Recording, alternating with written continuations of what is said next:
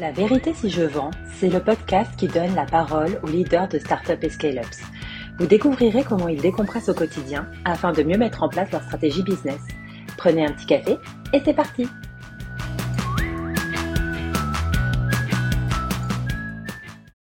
Bonjour à tous et bienvenue dans un nouvel épisode de La vérité si je vends. Mon invité aujourd'hui est Jean Campus. Comment vas-tu? Ouais, ça, bonjour à tous, ça, ça va très bien. Merci Hugo. Bah, ra- ravi de, t'avoir parmi nous. Donc, euh, tu es du coup le Head of Sales euh, des accounts exécutifs chez Mojo. Pour ceux qui ne connaissent pas encore votre solution, comment tu pourrais la, décrire en une minute? Ouais, en une minute, euh, Mojo, on est le leader européen aujourd'hui sur le marché de la conversational intelligence. Ça veut dire quoi? Ça veut dire que techniquement parlant, d'une façon très simple, on récupère des enregistrements d'appels, on les transcrit en texte, et du coup, on va pouvoir euh, derrière les exploiter pour en donner accès à tout le monde, principalement du coup les sales eux-mêmes, pour que eux-mêmes puissent aller euh, grandir, se réécouter, s'améliorer, partager leurs bonnes pratiques à leurs collègues, et également du coup à toutes les personnes qui ne sont pas en direct euh, sur le terrain, les équipes produits, les équipes tech, les équipes marketing, pour avoir justement des très bons insights de ce qui se passe sur le terrain, et aller surtout remplacer toutes les tâches à faible valeur ajoutée pour les sales qui doivent envoyer des mails récap, euh, faire des comptes rendus dans leur CRM, renseigner les champs, alors qu'en fait, on pourrait le faire euh, directement à leur place, ou en tout cas, euh, leur diviser cette tâche par 2, 3, 4. Ouais, je, je souris parce que ça me, ça me parle beaucoup ce que, ce que tu, ce que tu dis là. Et de toute façon, on va, en- on va en reparler après justement sur le, le conseil que tu as reçu. On va pas faire encore de, de spoiler. Et donc, du coup, tu me disais, euh, pour te déconnecter, tu as une passion qui demande pas mal de, de synchronisation, si j'ai bien compris. Ouais, ouais, pas mal d'abnégation aussi. Ouais, Euh, ouais, donc j'ai une, j'ai une grande passion. En fait, j'ai eu beaucoup de chance, mais mon grand-père euh, maternel, depuis, euh, depuis que je suis né, avait un, un 420, qui est une, euh, donc un, un petit bateau dériveur de 4 mètres 20, Mhm. exactement. Et euh, du coup, j'ai beaucoup navigué en Normandie. Euh, donc, euh, c'est une, c'est une passion qui m'est, ga- qui m'est restée depuis, depuis ce moment-là. Aujourd'hui, je navigue sur des bateaux qui sont un peu plus compétitifs ouais. et sur lesquels il y a le moins droit à l'erreur. Tu utilises plus le Euh, bateau du grand-père du coup? Exactement. Euh, Ouais. je, suis- je suis passé sur des, sur des formats qui s'appellent les RS. Euh, donc, c'est des formats qui sont très, très sportifs. Et donc, je navigue toujours en Normandie. C'est une grande passion pour plusieurs raisons. Déjà, j'adore euh, la déconnexion. Je suis un homme de la mer. Euh, je pense que ça, c'est par, euh, par tradition familiale. Et la déconnexion, ce que ça apporte, et le fait d'être dans l'eau, de partir, d'aller tout gréer, donc tout monter son bateau, Ouais. mettre sa combinaison, partir 2-3 heures, tu penses à rien, tu es au milieu de l'eau, tu vois limite parfois plus la terre, euh, tu as l'impression vraiment de- de- d'un- d'une immensité. Et, euh, et en fait, le temps passe vraiment différemment et s'écoule vraiment différemment quand tu es sur l'eau. Donc ça, c'est hyper agréable. Euh, ça, c'est vraiment la première raison, je pense, qui est euh, un peu comme si le l'eau coulait aussi dans mes veines. Donc, je dirais que c'est la tradition familiale qui est là. Et je pense que la deuxième raison, c'est aussi le- l'exigence de cette pratique qui, autant dans un côté loisir que dans un côté sportif, euh, est très exigeant. Déjà, il faut bien maîtriser tout ce qui est technique. Euh, donc, euh, comment déjà faire ton bateau, le, gré- le, le- le gréer. Si à ce moment-là, tu n'es pas attentif et tu fais des erreurs, bah, parfois ça peut se payer assez cher sur l'eau. Euh, ton mât qui tombe, ta voile qui se déchire, ce genre de trucs. Donc, Ah oui. Faut faire que assez. ça t'arrive en pleine mer, en pleine mer, j'imagine? Ouais, exactement. Donc, euh, ça, c'est le, je dirais un peu ce côté assez exigeant euh, et très attentif euh, de, de la pratique. Et je pense que le- le- la deuxième chose, c'est que les sensations sont assez incroyables euh, pour ceux qui pratiquent euh, la voile. ça peut être du kitesurf, ça peut être de la planche à voile, ça peut être du dériveur.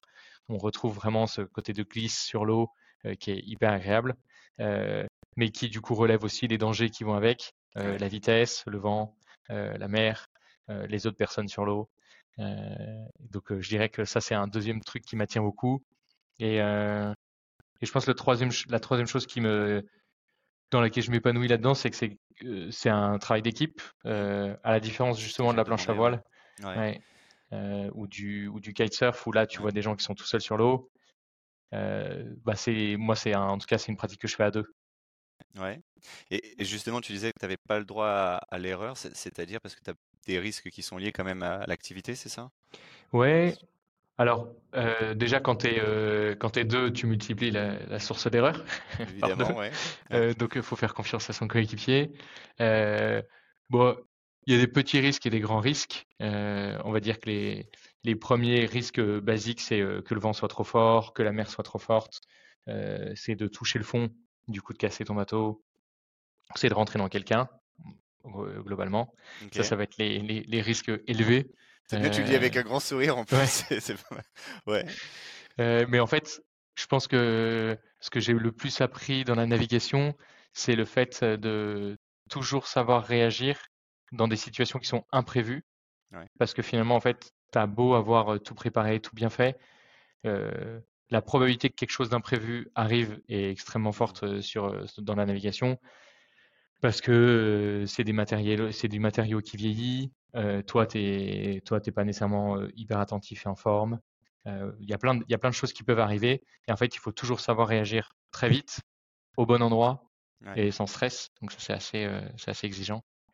Et après, il y a d'autres choses qui peuvent arriver qui sont moins graves en fonction de où est-ce qu'elles arrivent. Si tu es très loin dans la mer et que tu n'as plus de voile, c'est très chiant. Ça m'est arrivé l'été dernier.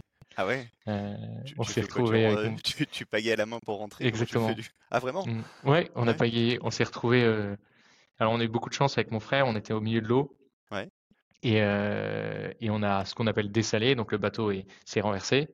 on s'est remis du coup, on s'est remis sur l'eau, mais en fait la voile était tombée et c'est un bateau sur lequel on peut pas remonter la voile sans être à terre, donc on pouvait pas rentrer à la voile. Et, et, on était en plein milieu de la mer. Et en fait, on a fait on a fait euh, ce que ce qu'on peut imaginer dans ceux qui voient Tintin euh, coq en stock, euh, mais on a fait une voile de fortune du coup avec notre voile pour essayer de tenir l'eau, tenir le bateau. Et de l'autre côté, on en avait un qui faisait des grands gestes pour essayer d'attirer les autres bateaux pour qu'on vienne nous remorquer. Et finalement, on, a presque réussi à rentrer tout seul, même si ça nous a pris peut-être une heure et demie, deux heures. mais on a eu un bateau qui finalement nous a remorqué et on a eu de la chance. Et puis là, ça teste les, la relation avec ton frère jusqu'au bout. Là, c'est il faut rester serein. Ouais. Parce que... Donc là, euh, les risques de ce côté-là, ils sont plutôt. Euh, bah, tu te déshydrates, il n'y a personne qui vient te chercher, tu te retrouves seul en mer. Bon, c'est un peu moins fun. Euh, mais sinon, c'est plein de petits trucs qui peuvent t'arriver où tu tombes dans l'eau, tu te, tu te fais mal, tu te cognes sur le bateau, ce genre de trucs. Ouais. Ça donne presque envie. Mais j'aime bien parce qu'effectivement, je vois carrément le, côté bah, être sur la mer et vraiment déconnecter, ne penser à rien, vraiment être faire faire le vide, hein, comme, on dit. Et j'imagine que tu dois avoir aussi plein de bénéfices dans, dans, le travail. Justement, tu parlais de coordination, d'entraînement. Qu'est-ce que tu, qu'est-ce que ça t'apporte un peu dans, dans, la vie de tous les jours même? Je pense qu'il y a une fierté de la maîtrise technique. Un peu comme un sales qui sait très bien vendre, par exemple, si je fais un, parallèle avec mon métier, mais tu vois, un sales qui maîtrise bien des, méthodologies de vente, qui maîtrise très bien ses process, il y a aussi une fierté de l'expertise. et c'est un peu la même chose quand je suis en capacité de sortir tout seul sur mon bateau ou sortir avec un ami qui ne sait pas du tout naviguer. Il y a un côté de, cette confiance, cette sérénité qui se construit dans le temps. Et je pense que la deuxième chose que ça me, en tout cas, si je fais un parallèle avec, avec ma vie quotidienne, c'est le, le, fait de se reposer sur quelqu'un d'autre pour atteindre son objectif. Mmh donc typiquement sur un bateau, on est, en tout cas sur les bateaux sur lesquels moi je navigue, on est deux. Il y en a un qui dirige, on, a, on dit que c'est le barreur, le skipper, et on en a un qui est l'équipier. Et, et ben en fait, pour vraiment atteindre l'objectif, bah tu, tu peux pas faire sans l'autre de toute façon, parce que le barreur il peut pas être tout seul et l'équipier peut pas être tout seul. Et surtout, c'est une, à force de naviguer ensemble, on apprend à avoir des automatismes sans se parler. Et c'est là où je trouve qu'on, c'est là où vraiment la navigation devient intéressante parce qu'en fait, on peut faire une heure et demie, deux heures, trois heures à faire des très très bons bords et, des, et avoir des très bons résultats, alors même que les conditions extérieures sont assez exigeantes. Et en fait, on n'a pas nécessairement même besoin de se parler parce qu'on a des bons automatismes. Complet, du coup. Ouais. ouais. Donc, je dirais que ça m'apprend ça. Et, et peut-être le dernier truc, c'est qu'en fait, à chaque sortie, chaque sortie est nouvelle. Un mmh. peu comme chaque rendez-vous de vente serait nouveau, comme chaque one-one avec une personne, soit mon manager, soit mon manager, est nouvelle. et en fait, ces réunions, bah, c'est un peu là, en l'occurrence, moi, quand je sors avec mon bateau et on est deux, en fait, à chaque fois, chaque nouveau mois, chaque nouveau rendez-vous de vente, chaque nouveau quarter, on se lance dans l'inconnu, on se lance dans un, un, nouveau projet. Et, Et c'est à nous de savoir lire les éléments, ce qu'on a devant nous, combien de temps ça peut durer, est-ce que ça va bien se passer, qu'est-ce qu'il faut justement faire pour que ça se passe bien. Tu peux prendre pas mal de décisions quand tu es à terre mmh qui peuvent te permettre que du coup après les... ça va bien se passer sur mer. Quand tu es en mer, il y a des choses que tu peux pas faire. Par exemple, réduire la taille de ta voile. Bah, s'il y a beaucoup de vent, tu peux le faire quand tu es en mer, à terre sur un dériveur. Quand tu es en mer, tu pourras plus le faire. Donc, si tu avais mal jaugé la taille de ta voile, bah, tu te fais un peu avoir. Quoi. Ah, c'est impressionnant parce que comme tu dis, ça reste un, bateau entre guillemets relativement petit, mais il y a énormément de, préparation quand même derrière. Hein, donc, Ouais, il y a pas mal de préparation. Le, bateau en lui-même, il doit faire un peu moins de 5 mètres. Ok. Tu vois, 4 mètres 50, quelque chose comme ça, 5 mètres. Et, et finalement, bah oui, il faut à peu près que beaucoup de choses pour que tout fonctionne. Ouais, donc si vous l'avez compris, pour atteindre vos objectifs commerciaux, il faut se lancer sur, dans le dériveur, c'est ça? Ouais, ou se lancer, ou se lancer dans la, ouais, dans l'inconnu. Ouais. Ouais, non, mais Mais pour ceux qui connaissent pas, il y a, y a une discipline qui moi me, me fascine et là qui vraiment est du haut niveau, c'est la Formule 1 de, de la mer, en gros, Ouais. qui s'appelle le GP. Donc il y a une équipe française qui justement depuis deux ans monte vraiment et super forte. C'est un peu l'antichambre de la Coupe de l'Amérique, qui est la plus ancienne mmh. compétition sportive sur l'eau et qui est emblématique dans le monde entier. Et en fait, avant ça, les skippers du coup s'entraînent sur le 7GP. Et, et, on a une équipe française qui est très forte. Et pour le coup, ils ont vraiment, vraiment pas le droit à l'erreur parce qu'ils vont quasiment à 100 km/h sur l'eau. Donc, c'est ah assez impressionnant. Ah oui, effectivement, en cas de choc, tu, tombes sur du béton, là. Enfin, c'est de l'eau. je, vais aller, je vais aller regarder ça. En tout cas, merci. On te sent, on te sent vraiment passionné. C'est top. Et je vois vraiment beaucoup les rapprochements avec le, le, quotidien, en fait, hein, et tout ce que ça peut, ça peut t'apporter. Et justement, on parle d'apporter quelque chose. Tu as reçu un conseil bah, qui t'a un peu pas mal suivi, en fait, tout au long de, ta carrière. Est-ce que tu peux nous en dire un peu plus, du coup? Ouais, c'est arrivé assez tôt c'est arrivé assez tôt. Quand j'étais chez Innocent, c'était mon premier stage, euh, j'étais en césure. Et j'ai eu un très bon conseil de, même si je m'améliorais dans mes, dans mes compétences, euh, de toujours avoir l'humilité de regarder euh, avec rationalité mes, mes, mes, compétences et surtout ce que j'étais en capacité de faire. pourquoi ça a été un bon conseil? C'est que j'ai vu des sales devenir très bons et se reposer sur leur laurier et du coup ensuite devenir, euh, enfin malheureusement perdre en motivation, perdre en qualité de travail et finalement presque arrêter le métier de sales parfois parce qu'ils avaient l'impression qu'en fait ils avaient atteint un palier. Euh, alors qu'en fait, destination, du coup. ouais, c'était un peu la fin de la destination, mais finalement c'était plus une façon de voir la chose par rapport à eux-mêmes. Ils avaient l'impression que eux-mêmes étaient devenus bons, si je peux dire. Et moi, je pense que c'est un des meilleurs conseils que j'ai reçus sur la partie vraiment euh, humilité, considérer que finalement ce qu'on a, mmh, ce qu'on sait faire n'est jamais acquis et que finalement on n'est jamais un bon sales, on n'est jamais un très bon sales. On a eu des très très bons achievements euh, sur lesquels qui nous donnent confiance, euh, sur lesquels on peut se reposer pour les succès futurs. On peut continuer à exploser notre target tous les quarters. Mmh mais je trouve que c'est un, c'est une très belle façon pour moi de justement regarder avec le recul soit mes rendez-vous de vente, soit mes quarters, soit mes expériences passées euh, et de me dire ok qu'est-ce que euh, il y a toujours à chaque rendez-vous fin de rendez-vous même si ça fait dix ans que je vends euh, des choses sur lesquelles j'ai pas été bon sur lesquelles je peux m'améliorer. Et et pour ça, ça a été du coup une très bonne pratique pour moi de pouvoir justement aller les réécouter, donc les enregistrer et les réécouter. et c'est là où ça m'a beaucoup aidé super intéressant. Donc c'est ce que tu fais, j'imagine, avec tes équipes. Tu, bah, j'imagine tu utilises toi-même Mojo donc pour réécouter les, les calls, voir ensemble bah, ce qui a bien été fait, ce qui aurait pu être fait différemment, c'est ça? Ouais, alors moi déjà je l'ai utilisé à titre personnel pour moi et je trouve que avant tout c'est vraiment, en tout cas pour moi, un objectif personnel de comme un, sportif de haut niveau mmh. ou toute personne qui a vraiment envie de, devenir fort, bah, souvent il s'enregistre euh, il se regarde a posteriori. j'avais eu quelque chose qui m'avait assez marqué, mais quand je suis arrivé en prépa, donc j'avais 18-19 ans, pour nos, nos oraux, pour la préparation de nos oraux, mmh en fait, notre prof de français nous avait demandé de nous enregistrer, donc d'arriver avec un ordinateur et de nous filmer. Et, et, ensuite de nous re-regarder.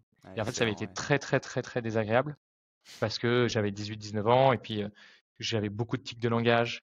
Mmh. J'avais, je voyais les moments où je, je, doutais. Et en fait, le fait de me voir m'a énormément aidé à comprendre comment la personne qui est en face de moi me, me perçoit. Mmh. Et, et je trouve que dans la vente, après, dans mon métier, on m'a souvent du coup conseillé de me mettre à la place de l'autre. On dit, on parle beaucoup d'écoute active, on parle beaucoup de se mettre à la place d'eux, comprendre ses problèmes. et ben en fait, le fait de me réécouter m'a permis de me mettre à la place de l'autre dans la façon dont il me voit lui. et ça, je trouve que déjà, à, titre personnel, ça m'a beaucoup aidé. Ah non, non, c'est... Ouais. Ouais, j'ai pas répondu à ta question, mais donc je l'utilise, oui, pour mes équipes aussi. Euh, Tant qu'à faire, euh, Évidemment, parce que maintenant que moi, à titre personnel, je suis convaincu de, de, l'usage que ça m'apporte et de la valeur que ça m'apporte. Ça m'aide beaucoup pour objectiver les discussions. Mmh je prends un exemple assez, assez classique en tant que directeur commercial, tout le monde connaît, mais un sales qui sort d'un rendez-vous, il a une impression de son rendez-vous, il peut aussi me dire, puisque moi j'étais pas dans le rendez-vous, qu'il s'est passé des choses, euh, ou qu'il est très confiant. Je prends des cas assez euh, simples de j'ai bien accès euh, à la personne qui prend la décision, il m'a il m'a bien validé le budget ou pas. Et finalement, le fait d'accepter de se réécouter et d'aller replay le call, et ben en fait, on se rend compte que les formulations sont pas les mêmes. Et potentiellement, par exemple, le client, il a dit, il n'a pas, il a pas officiellement vraiment dit oui sur certaines choses mais c'est une interprétation de notre part de la chose. Et, et donc, ce que ça m'aide, là où ça m'aide et là où du coup ça aide aussi mes équipes, c'est à objectiver mmh. les discussions, objectiver les situations. Et il y a, on va dire, un, un, objectif principal pour moi, c'est le forecasting. Donc, savoir à combien on va atteindre notre target et est-ce qu'on va l'atteindre. Et donc, quel chemin, sur quel deal je peux compter pour y arriver. Et je trouve que là-dessus, ça m'aide énormément et donc ça aide mes équipes énormément à pouvoir se baser sur des faits qui sont euh, réels, de mmh. pouvoir dire voilà, regarde, si tu replay la minute 13, il m'a vraiment dit oui, si tu me fais une offre à X, eh ben je signerai le. Et donc euh, voilà, j'ai la preuve. C'est super intéressant parce qu'effectivement, je pense peut-être pas tout commercial, mais quand même une grande partie, bah, tu as quand même ce côté un peu biaisé quand tu es dans un call. Hein, tu as envie que, que, que, tu puisses aider ton client, enfin ton futur client, et que, et que ça signe. Donc forcément, tu entends un petit peu ce que tu veux des fois. Et j'aime bien ce côté bah, d'avoir une, autre, euh, une autre vision, quelqu'un d'autre qui est vraiment neutre au deal, bah, puisse un peu bah, l'inspecter et dire Ah bah ouais, mais j'ai pas forcément entendu la même chose que, que toi. Là, c'est plus de l'interprétation que, que du parler en fait. Ouais.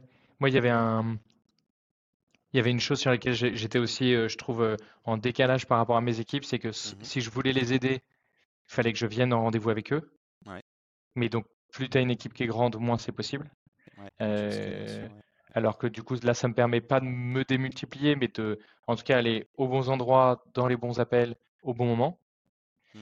Et je trouve que la deuxième chose, c'est que toujours dans cet état d'esprit d'humilité et du coup de s'améliorer, quand, quand, je faisais un rendez-vous en shadow, mais donc là on fait un rendez-vous toi et moi, en fait souvent ce qui se passait c'est qu'on va finir notre rendez-vous et on va débriefer. Et en fait on va tous les deux débriefer à chaud. Ça. Et ni, ni, toi ni moi on va être objectif. Euh, et puis on va souvent avoir des discussions qui donnent pas une next step qui est claire, sont pas nécessairement constructives. Je mmh. trouve qu'avec Mojo et là, en tout cas la capacité de se réécouter, moi là où ça m'aide, c'est que un jour, deux jours plus tard, euh, et ben en fait, on peut le réécouter complètement à froid. On est en dehors du contexte, on n'est plus dans le rendez-vous, on n'est plus dans l'émotion. Et là, on est dans le factuel, concret, réaliste, euh, objectif. C'est justement, et ça fait bien le lien avec la, question que j'avais, c'est comment est-ce que tu conseillerais donc un, directeur commercial ou autre euh, pour un peu coacher ses équipes justement? Il y a une façon de le faire. Donc là, tu disais bah, de ne pas le faire forcément à chaud, mais plutôt un ou douze jours après, à tête reposée et, euh, voir un petit peu comment est-ce que tu le, tu le mets en place toi du coup? Moi, j'aime bien que ça vienne du sales. Ouais. A priori. Euh, je considère qu'en tant que directeur commercial, mon objectif, c'est de permettre aux gens qui sont en dessous de moi euh, de, passer de 100 à 150% de la target, euh, d'être un, bon AE un excellent AE, d'avoir euh, une progression, de s'améliorer, si on peut dire, autant sur un plan personnel que professionnel. Mais je me vois beaucoup plus comme une sorte de catalyseur. Mmh. Donc, je donne un cadre et je suis un catalyseur. Et je trouve que mon métier, c'est surtout de leur donner des outils ou de leur donner en tout cas des, des façons de faire pour aller s'améliorer. Et, et du coup, je dirais que de créer ce cadre, de créer ce contexte dans lequel les électrons vont pouvoir interagir, passer rapidement, mmh et que du coup, les gens vont se sentir stimulés au fait de s'auto-réécouter, par exemple. Parce que tu as créé cet environnement. Parce que tu as créé cet environnement. Et finalement, je vais, je, ça n'est pas à mon initiative, mais ça peut être à l'initiative du coup de, des personnes avec que je coach, euh, et ben de venir me voir et me dire bah voilà, je suis sorti d'un rendez-vous. Euh, voilà ce qui s'est passé, voilà ce que j'en attendais, ce que je n'ai pas eu, euh, du coup les prochaines étapes. J'ai réécouté mon appel. Moi, ce que je pense que je devrais mettre en place pour la prochaine fois, c'est ça. J'ai envie de challenger mon plan d'action avec toi. Qu'est-ce que tu en penses? Et là, je trouve que je vais apporter de la valeur ajoutée. Versus des cas où parfois bah, tu peux arriver, ça n'a pas été préparé en amont, donc tu vas réécouter en même temps. Déjà, les deux perdent un peu du temps. Et au-delà de ça, en fait, tu vas livrer quelque chose qui va pas, qui, qui va pas être un plan d'action. Je trouve que ça va pas être actionnable. donc je dirais, je dirais que c'est assez similaire à, par exemple, à un joueur de foot ou un joueur de tennis. C'est, moi, je, je l'imagine vraiment sur un côté sportif, mais Roger Federer, il enregistrait, ses, il filmait ses entraînements et ensuite il les regarde. la, place de la data aujourd'hui, il y a plein de podcasts sur le sujet et d'articles qui sont passionnants sur la place de la data dans le sport, énorme. Le foot, ils sont filmés toute la journée pour voir ce qu'ils, doivent améliorer. Ouais, bien sûr. Et Lucas Modric, quand il est arrivé au Real Madrid, Carlo Ancelotti lui a dit arrête de faire des passes avec ton extérieur du pied. Mmh.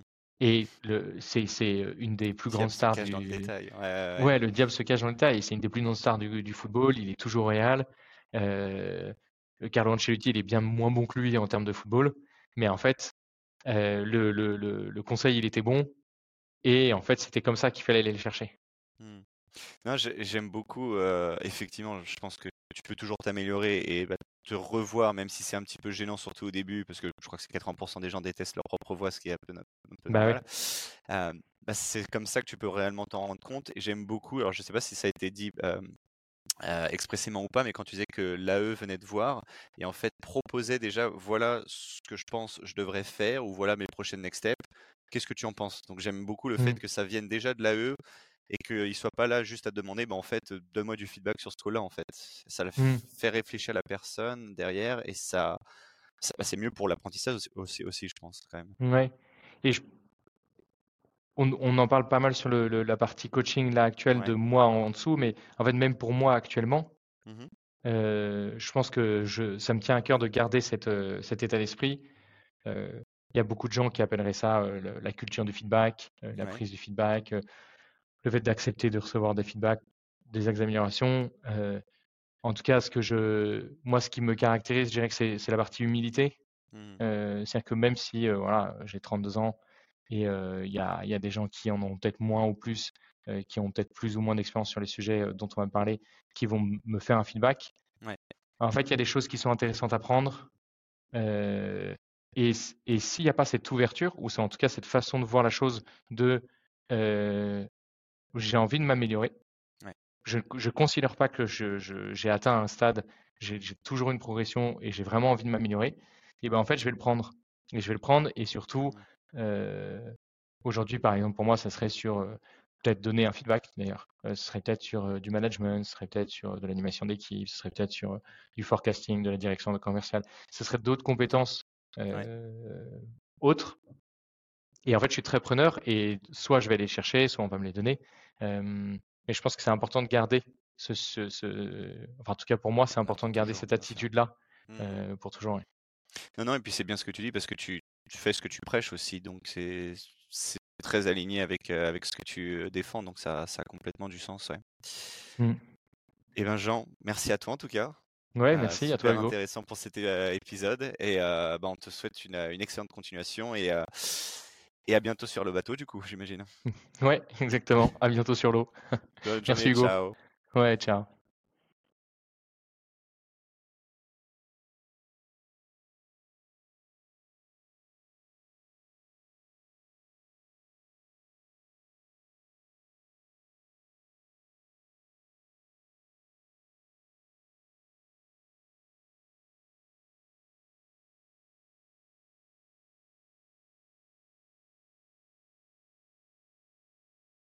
Oh merde.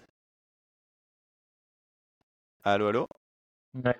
Ouais, je crois que j'ai appuyé sur